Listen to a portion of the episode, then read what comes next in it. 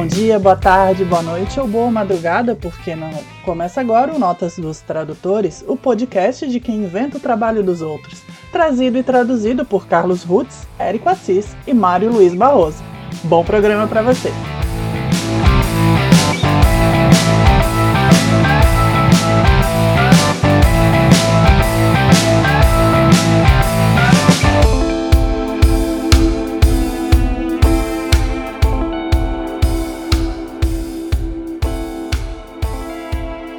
Olá! Hello! Ni hao! Este é o Notas dos Tradutores número 2. Você está ouvindo três tradutores traidores. Eu sou Érico Assis. Eu sou Carlos Rutz. E eu sou Mário Luiz Barroso. Num podcast dedicado a tudo que diz respeito à tradução, tradutores e traduzir. Ou, como a gente gosta de dizer, inventar com o trabalho dos outros. Vocês já sabem que nós três trabalhamos com tradução no mercado editorial. A gente traduz principalmente histórias em quadrinhos, do inglês para o português. E o programa de hoje é justamente sobre como é que funciona o processo editorial, o processo de tradução, como é que funciona você trabalhar numa editora a partir né, da, da nossa parte que é a tradução. E como lidar com seu melhor inimigo, o editor. Ah, vocês estão brincando. Como assim o melhor inimigo editor, cara? Pois é, justamente está aí o melhor inimigo para falar. Não é bem assim. Essa Eu é a que hora já- que o Mário se defende. Eu já usei a camisa dos dois times, os dois estão no coração. O coração de tradutor é grande, cabe várias línguas, várias funções aí. O O Mário editor é não é. multicorporativista. Ele é corporativista para várias áreas. Eu sou o super adaptoide das funções do- do- do- dos bastidores de quadrinho. É, Alguém quer explicar quem é o Superadaptoide, gente. É. Por favor, Érico. É. Por favor, pesquisem na Wikipédia, que eu não vou lembrar o que é. Resumidamente, o Super Adaptoid é um androide que tinha capacidade de copiar os poderes de qualquer super ser que tivesse perto dele. No caso, eram os Vingadores. Então, ele absorvia os poderes, se adaptava a eles e eh, conseguia reproduzi-los à perfeição. Quando é que começou a tua carreira de adaptoide, Mário? Começou como tradutor. Comecei engatinhando como aprendiz de tradutor, apesar de que, como a gente nunca para de aprender, então eu diria que até hoje eu sou aprendiz de tradutor. Que É. século que foi mesmo? Isso ainda no século XX, na época Ah, não, ah, não, achei que tinha sido antes. Não, não, na verdade, Dercy Gonçalves me disse, quando ela ainda era criança, é, que os, os tradutores são os melhores amigos dos editores e vice-versa. Dercy Gonçalves, gente, foi uma atriz. Referências. Esse valeu um Google, né? Bom, vamos lá. Só então vamos. Mário, quando é que começou a tua experiência como tradutor e depois para editor, que foi logo em seguida, né? Isso, foi no mesmo ano, em janeiro de 89. Eu comecei a traduzir fazendo estágio no estúdio Art Comics, que hoje em dia ele, como todo bom Digimon, ele desenvolveu e é editora Mitos, então ele é mais com estúdio. Ali, com os gênios aí das, dos textos e traduções para os quadrinhos, o JP Martins e o Elcio de Carvalho, eles me ensinaram é, as questões básicas né, de, de tradução. Então eu entregava a tradução, a tra- tradução era feita à máquina e eles gentilmente com uma bela caneta vermelha me indicavam tudo que poderia ser melhorado e claro que tinha mais vermelho do que preto ao longo de todo esse ano de 89. Mas por volta de setembro, mais ou menos, surgiu uma vaga de editor na editora Abril. Eles precisavam de alguém que soubesse inglês, fosse formado em jornalismo para que fizesse uma transição rápida para o cargo de editor. E como o Elcio já havia sido editor-chefe na Abril, é, o Sérgio Figueiredo, o Figa, ele era o editor-chefe da época, ele fez contato com o Elcio, e o Elcio falou, tem um menino aqui no estúdio, nós podemos indicá-lo. E aí o menino ali, no caso, era eu, e eu fui parar na editora Abril em outubro de 89, de onde só saí em janeiro de 98. Então, Hum. basicamente, essa é a história, né? Eu trabalhei como editor por praticamente 10 anos. E você contratava tradutores ou só se contratava? Os editores da, da, da Abril, eles não, não precisavam escolher os tradutores. Isso aí, na verdade, era o editor-chefe, no caso, Sérgio Figueiredo, ele escolhia estúdios terceirizados que eh, faziam esse processo de não só de tradução, mas como revisão, letreiramento e uma série de etapas artísticas que hoje não, não existem mais, mas eram necessárias para converter o quadrinho do formato americano para o formatinho, porque o quadrinho ele não apenas naquela época é, ele não apenas ele diminuía em tamanho, não era uma proporção direta. Da forma que ele era reduzido, ele precisava ser completado artisticamente é para chegar no novo formato e na nova proporção. Nos 10 anos que eu fui editor, quase 10 anos que eu fui editor, nenhum editor precisava esquentar a cabeça com contratar tradutores. Isso aí não, não cabia a mim. Hoje em dia é mais normal o editor ter esse poder de chegar, assim, das mesmas coisas que eu trabalhava, que era Marvel Comics, DC Comics, Image Comics, né?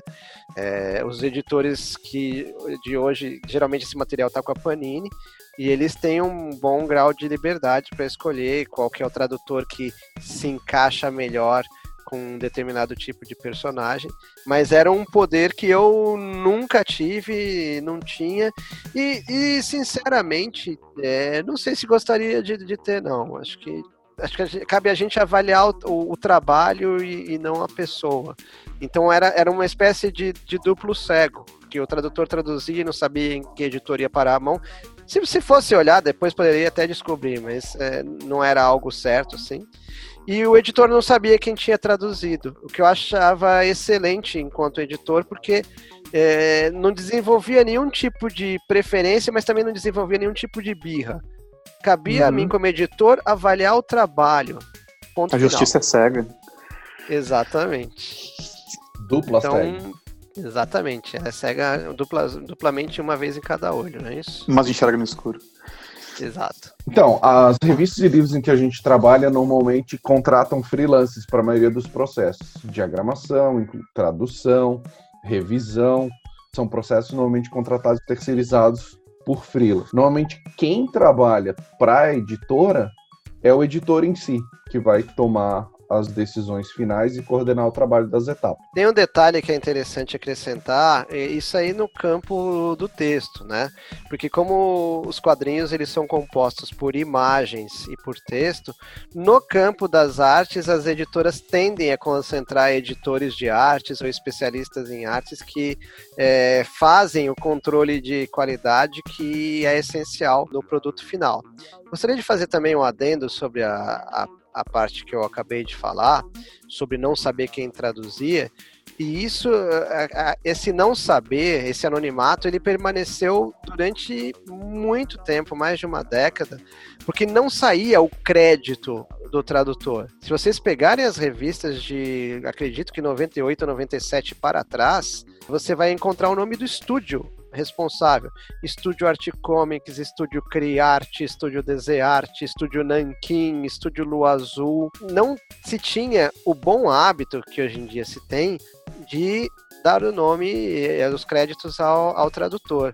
Então, nessa brincadeira, no programa passado a gente comentou que eu estou atingindo quase 11 mil créditos como tradutor, mas eu acredito que eu tenho entre 8 e 10 mil créditos perdidos, né? Cada, cada um desses créditos, uma história. É, eu andei revisando o material que eu fiz, eu senti que a quantidade de material que eu tenho não creditada é gigante. Bom, vamos passar aqui então para falar do direto no nosso processo editorial. E acho que para ser mais didático, assim, acho que vale explicar, né? Que tradutor é uma coisa, ou melhor, é uma pessoa, como nós aqui, nós três somos tradutores, e tradução é uma outra coisa que é um processo. E o processo de tradução ele não é só do tradutor, apesar de começar com o tradutor, mas ele passa também por por pelo menos mais quatro pessoas, que são o copydesk, ou preparador, depois passa pelo revisor, depois passa por um diagramador, ou um letrista, ou, enfim, designer, ou editor de arte, tem vários nomes para ser profissional, e, por fim, geralmente, por fim, pelo editor, né, que, na verdade, ele vai coordenar todo esse processo aqui e vai cuidar do trabalho dessas outras pessoas que estão envolvidas. A gente vai falar, então, agora de que, que cada um desses profissionais aqui faz. A primeira etapa é a tradução. A gente recebe o material, normalmente um arquivo em PDF. Anteriormente eram xerox ou os originais, né, Mário? Eram xerox, raramente eram os originais. E esses xerox eram numerados com caneta Pilot bem grande para o letrista não se confundir. E essa nossa primeira missão é pegar o texto, passar para o português, né? Normalmente o que eu traduzo é do inglês, mas já fiz alguma coisa de espanhol também, passar para o português e essa primeira etapa que é a tradução, levando em conta espaço, levando, levando em conta volume de texto, etc e tal. E aí a gente mesmo, o próprio tradutor, faz a adaptação que é ajustar o texto para cada um dos personagens. Se é uma linguagem mais rebuscada, se é uma linguagem marcada por ser um adolescente ou um alienígena, alguma coisa assim, e já buscar o estilo de texto que tu vai usar para representar cada uma das falas. No processo então de tradução, que começou então propriamente com o tradutor, geralmente esse material em seguida vai para uma pessoa que a gente chama ou de copydesk ou de preparador. Geralmente as editoras maiores chamam de preparador, né? E geralmente para texto normal, sem não quadrinho, né? Você tem essa figura do preparador.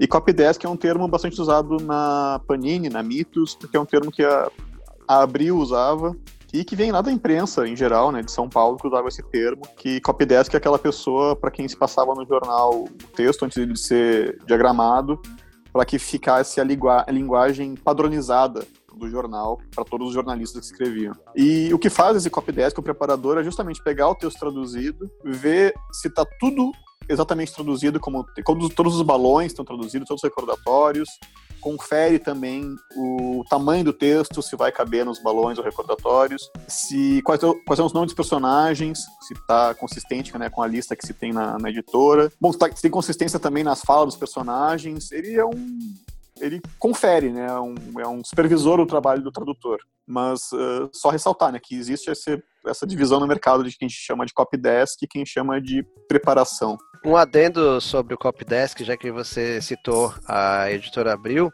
começou ali a utilização de copydesk para quadrinhos. Até antes é, não se utilizava, pelo menos não se tem notícia de ser utilizado por Ebal, por RGE e outras é, editoras, porque a Abril ela tinha uma tradição jornalística, tem, tem né? É uma tradição jornalística muito grande, publicava uma série de revistas e apesar de ter começado com a primeira revista da Abril ser uma revista em quadrinhos, que é o Pato Donald, é, lá em 1950, 51, é, as revistas em quadrinhos herdaram do, da divisão jornalística da Abril esse bom hábito de ter um preparador ou copydesk. E aí sim a gente entra numa outra etapa, que é a revisão.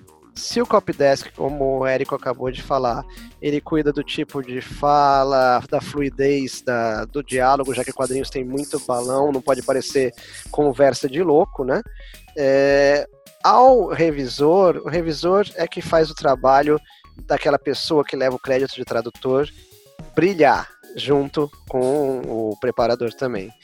Porque o revisor faz com que o tradutor pareça o professor Pasquale, porque ele cuida de todos os erros gramaticais, pontuação, concordância de gênero, número e grau, concordância, concordância verbal e assim por diante.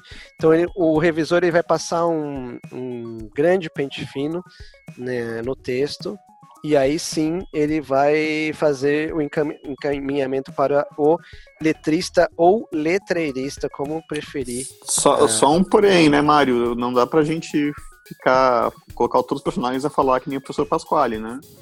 Se todo começar a falar outro sim e ex, Aí não, não. no quadrinho. É, isso é uma coisa que é, a gente costuma comentar, que os quadrinhos são uma linguagem informal, na maioria das vezes, salvo raras e nobres exceções dos personagens mais rebuscados, que na verdade essa linguagem informal dos quadrinhos é uma linguagem que a gente vai ter no cinema, no teatro, na novela, é, num seriado, né? Então isso aí vai, vai, vai, vai se repetir. Então não adianta ser só um revisor do nível de professor Pasquale. Ele tem que saber perceber, conhecer quadrinhos suficiente e seres humanos suficientes, vamos dizer assim, para entender que aquele personagem é uma criança falando, que crianças dificilmente vão usar pronomes oblíquos, por exemplo, que aquele personagem é, ele é um personagem que tem um baixo nível de instrução, então ele não teve acesso ao, ao nível de, aos níveis de instrução mais elaborados, e que aquele outro personagem é um personagem que tem pós-doutorado em não sei quantas disciplinas, e ele fala, ou de uma família de elite que é, tem uma linhagem que remonta aos castelos da Europa, e é, ele vai falar de uma forma rebuscadíssima que é que usa mesóclise. Exatamente, né? Inclusive parece até se é, vir a se tornar presidente, dependendo da situação. Em alguns casos. Bom, uh, passando então, passamos pelo tradutor, passando pelo copydesk, passamos pelo revisor e geralmente aí se passa agora para o diagramador ou nos quadrinhos tem essa figura chamada letreirista.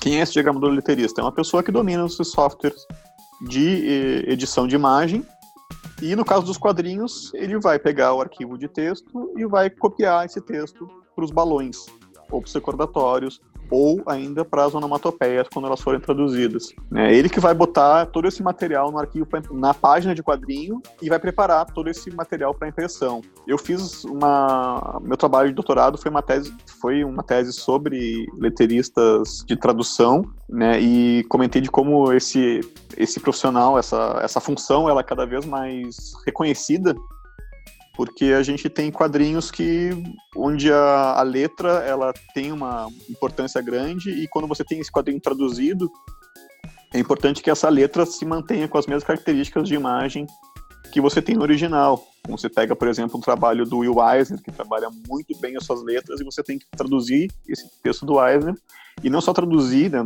do inglês para português, mas deixar essa letra dele que pareça no mesmo traço que ele fez lá no, no original. E a gente tem, no Brasil tem muitos letreiristas muito bons nesse tipo de trabalho, né, que até criam fontes digitais do que era só feito à mão no, no original. Tá, então são designers, são editores de arte, são pessoas que sabem mexer muito bem nesses softwares digitais, ou às vezes até trabalham com a mão, mas isso é raro hoje em dia, né, e que fazem parte muito importante dessa, desse processo de tradução. E cabe acrescentar que o letrista, o letreirista, ele é um artista. Porque, por exemplo, eu, se eu ousar tentar simplesmente, ah, pega o arquivo do Word, converte, sei lá, da fonte Arial, Times New Roman, converta numa fonte de quadrinhos, como a Comic Crazy, por exemplo, que é bastante usada. Se eu jogar dentro de um balão, provavelmente vai ficar um bloco quadrado dentro de um balão que geralmente é oval.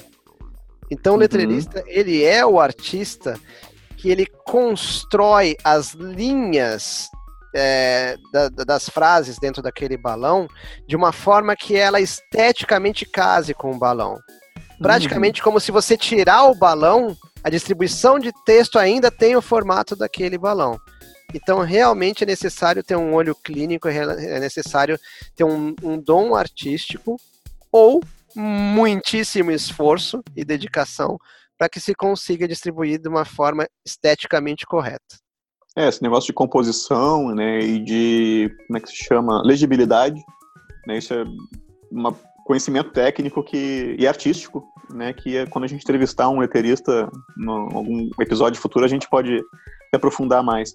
Tem um detalhe também que tem gente no mercado que chama esse profissional de letreirista, como eu prefiro, e tem gente que chama de letrista, que eu acho errado, porque é letrista quem escreve música.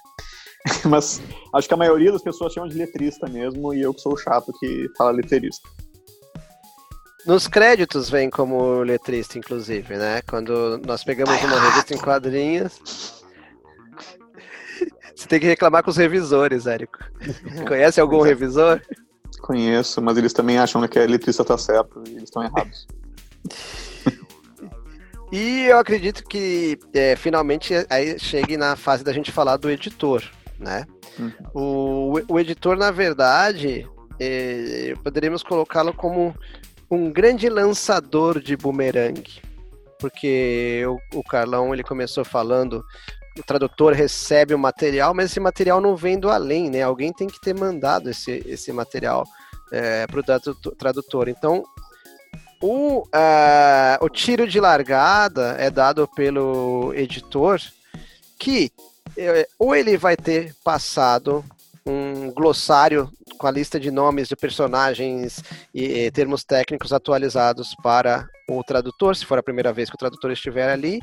Mas, se não for a primeira vez, é esse editor que atualiza é, essa lista de nomes e orienta o tradutor. Ele fala assim: olha, você está acostumado com esse personagem, mas nesta história que se passa numa realidade alternativa, este personagem fala de uma forma diferente. Ele já avisa para o tradutor. É, é, claro que nós temos, como tradutores, temos excelente hábito de ler antes, mas se a gente puder receber alguns avisos para já mergulhar na história é, de uma forma mais adequada, facilita todo o processo e minimiza a quantidade de erros.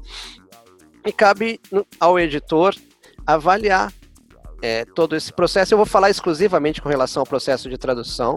Eu não vou falar de outras coisas que o, editor faz, senão a gente vai ficar aqui horas falando sobre isso. Hum.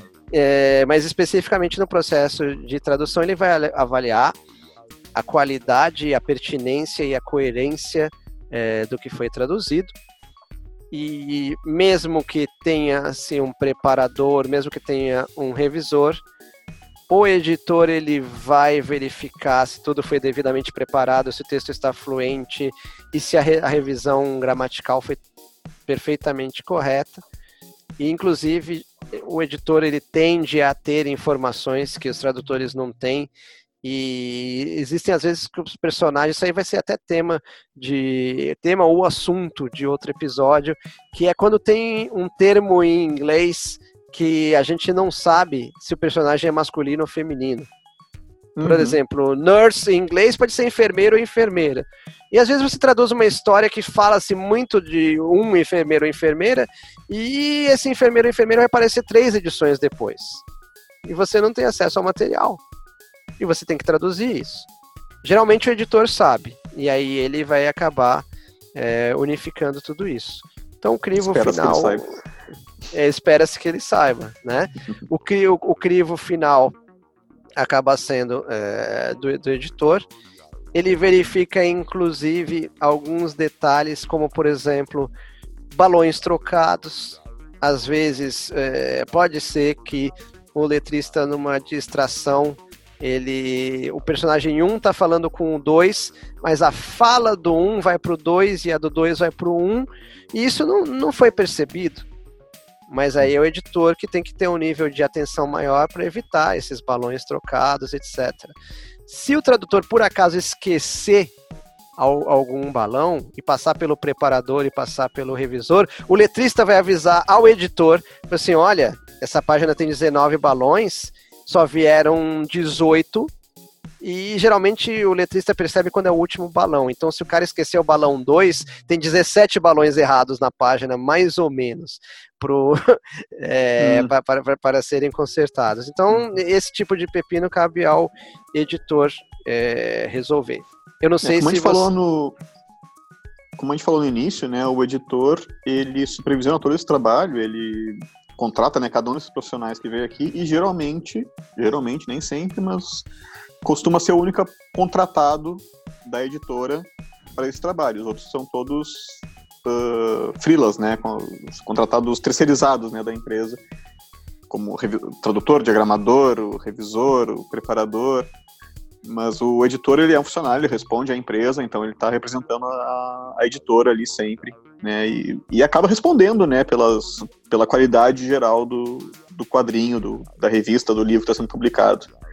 Então ele tem uma, uma função muito, muito importante aí de coordenação, né, para que tudo saia perfeito, mesmo até que o nome dele às vezes nem apareça, né, em destaque, né, nas revistas, mas ele está responsável por tudo, por toda essa gente aí que está metendo a mão no, no texto e no quadrinho.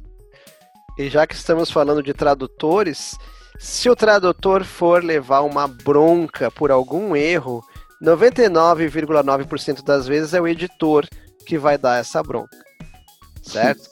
Porque se ele traduziu errado, se usou um termo é, que pode ofender alguma pessoa ou grupos de pessoas, é, se ele fez o personagem falar de uma forma que é, não condiz com a faixa etária ou qualquer outra coisa é, referente ao personagem. Então, é, geralmente, quem vai dar bronca no tradutor é o editor. É, e vale lembrar também que ele leva broncas daí do seu chefe, né? Quando a bronca é com a tradução, quando a bronca é com a, com a diagramação, o que for, ele vai levar uma bronca lá do, do seu funcionário, do seu superior, do seu chefe, e pode transmitir a bronca daí para quem fez isso, mas geralmente é ele que tem que aguentar várias broncas também dentro da editora que ele trabalha. E uma coisa que o Mário comentou e vale a pena reforçar, os, os outros profissionais geralmente não conversam entre si. O tradutor geralmente não fala com o revisor, nem com o diagramador, nem nenhum desses dessas figuras falam entre si, mas o editor fala com todos. E se alguém, por exemplo, o diagramador, como no exemplo do Mário, né, o diagramador percebeu lá que faltou o tradutor fazer uma coisa, faltou fazer um balão, ele avisa não o tradutor, ele avisa o editor que vai avisar o tradutor daquela, daquela omissão. O, o ápice de um erro nessa cadeia de processo seria a reimpressão do material, né? Que seria talvez o mais caro para a empresa, o mais caótico, porque todas as etapas teriam que ser refeitas e é tudo isso que cada um do cada uma das etapas vai tentar evitar o tempo todo, né? Chegar aí para o papel. A reclamação disso vai para o editor, né? Não vai para nenhum dos outros. E é por isso mesmo que aí tem uma, muitas vezes tem uma etapa posterior, geralmente cabe ao editor.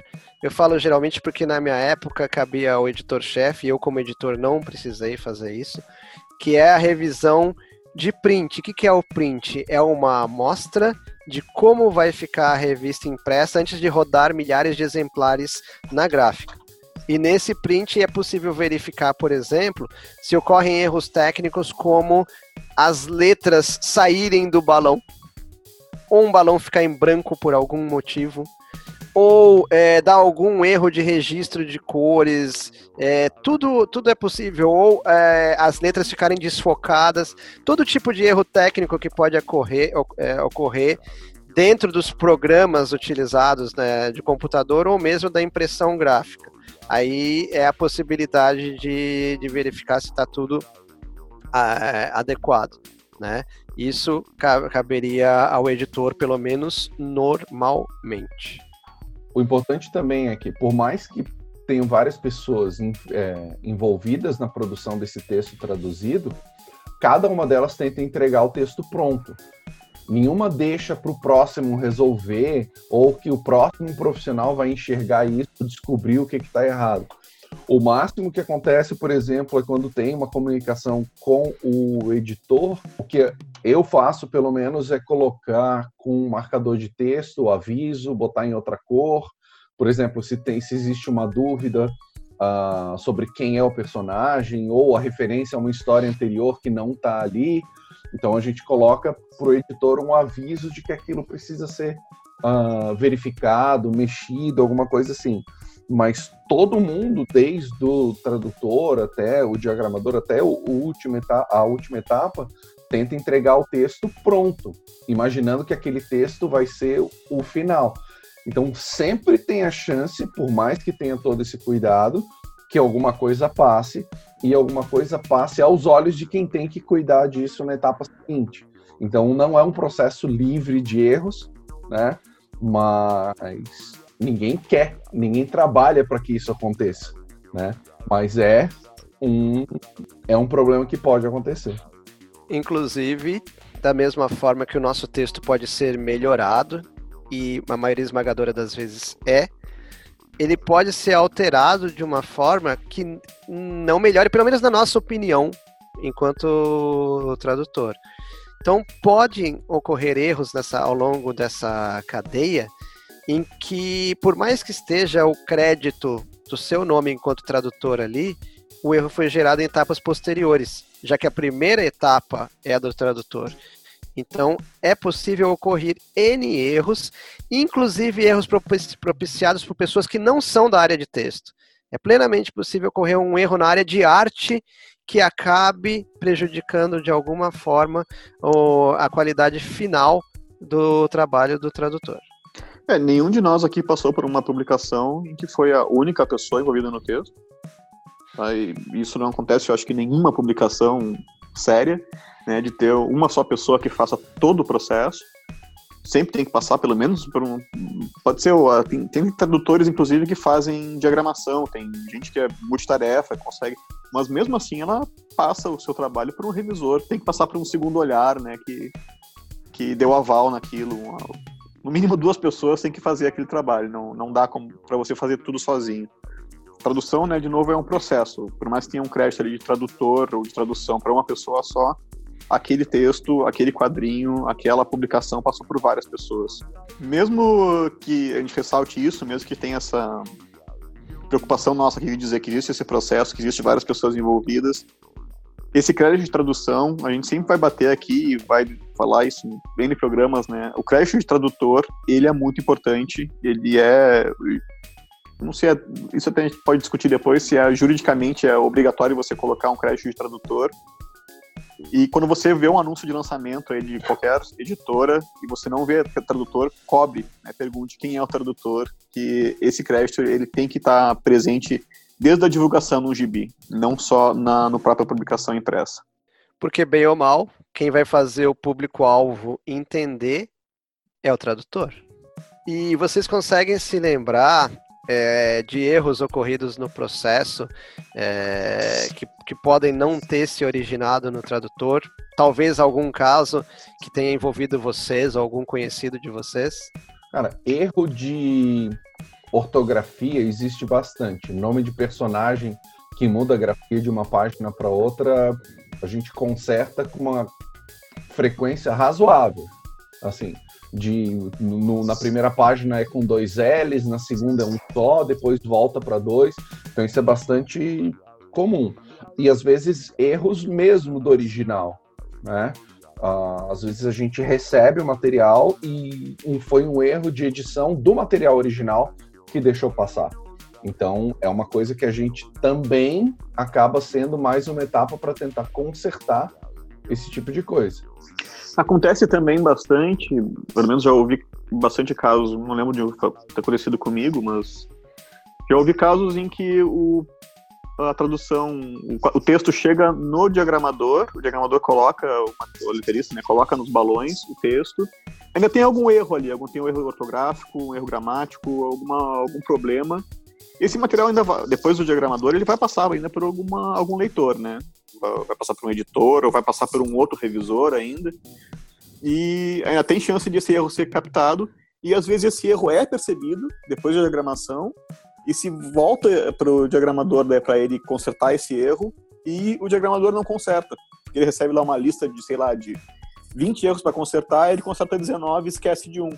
Então, quer dizer, toda a, a, linha ali de produção fez o trabalho certo, né, foram captados os erros, mas uma pessoa ali no meio se perdeu né, e não, não fez uma etapa do trabalho. Então, isso pode acontecer também. É, às vezes tem revisores muito bons que fazem seu trabalho uh, muito bem, mas uh, sai a revista com um erro de revisão, mas o erro não foi do revisor, o erro foi de uma pessoa que não aplicou aquela revisão ao, ao arquivo.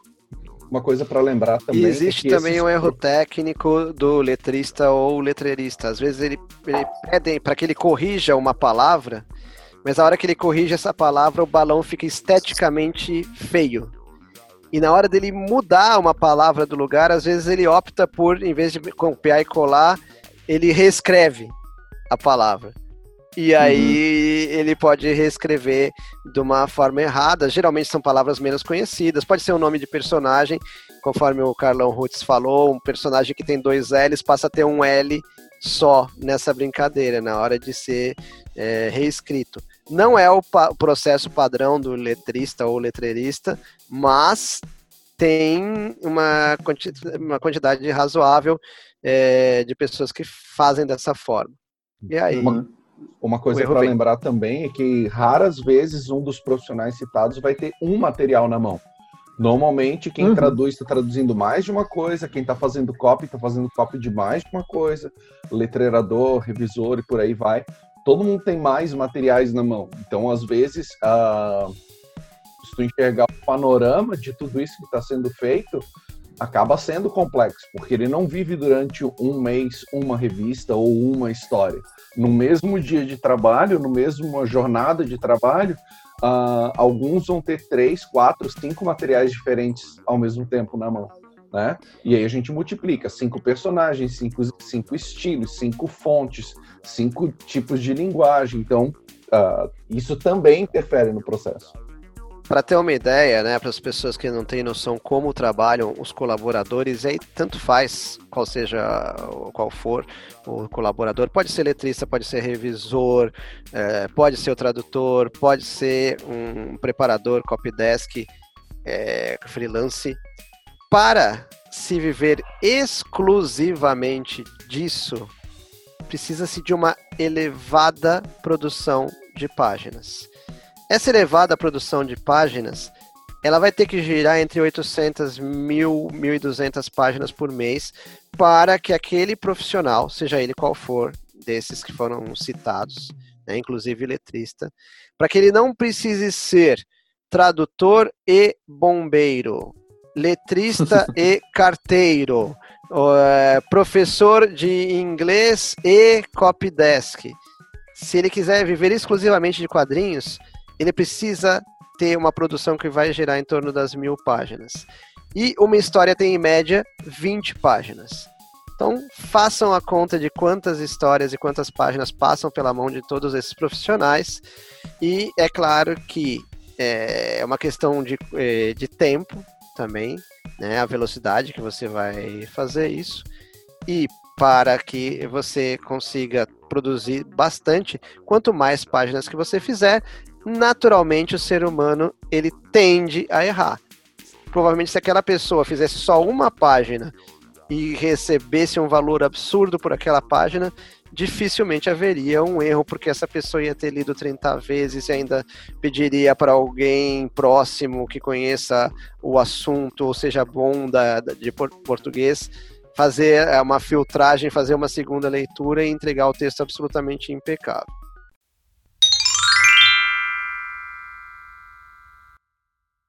Opa, essa é uma nota de rodapé para o nosso segundo programa, só para comentar duas coisas. Primeiro é que o primeiro gibi da Abril não foi o Pato Donald, apesar da lenda ser essa. O primeiro gibi da Abril, foi, a primeira publicação da editora Abril, em 1950, foi a revista Raio Vermelho, revista que durou mais de 50 edições. E esse tipo de informação eu, a gente conhece, né, de ler os especialistas, e um desses, desses especialistas, um, dois especialistas são Manuel de Souza e Maurício Muniz, que lançaram agora há pouco tempo um livro chamado O Império dos Gibis, a incrível história dos quadrinhos da editora Abril. Inclusive, o Mário é um dos entrevistados, um dos personagens importantes do, do livro, né? Você aprende bastante sobre a vida dele, inclusive, no livro. E a gente recomenda eh, a leitura para todo mundo. É da editora Heróica. Você pode procurar, então, pela internet O Império dos Gibis. E o segundo ponto, só para comentar que tem um episódio de um outro podcast com Fins do Universo, do Universo HQ, que é um episódio específico sobre revisão de quadrinhos. É o programa 91, vale muito a pena ouvir também para uh, saber de mais detalhes técnicos como é que funciona esse processo editorial. Tá? Então, o episódio 91 do Confins do Universo. É isso, valeu.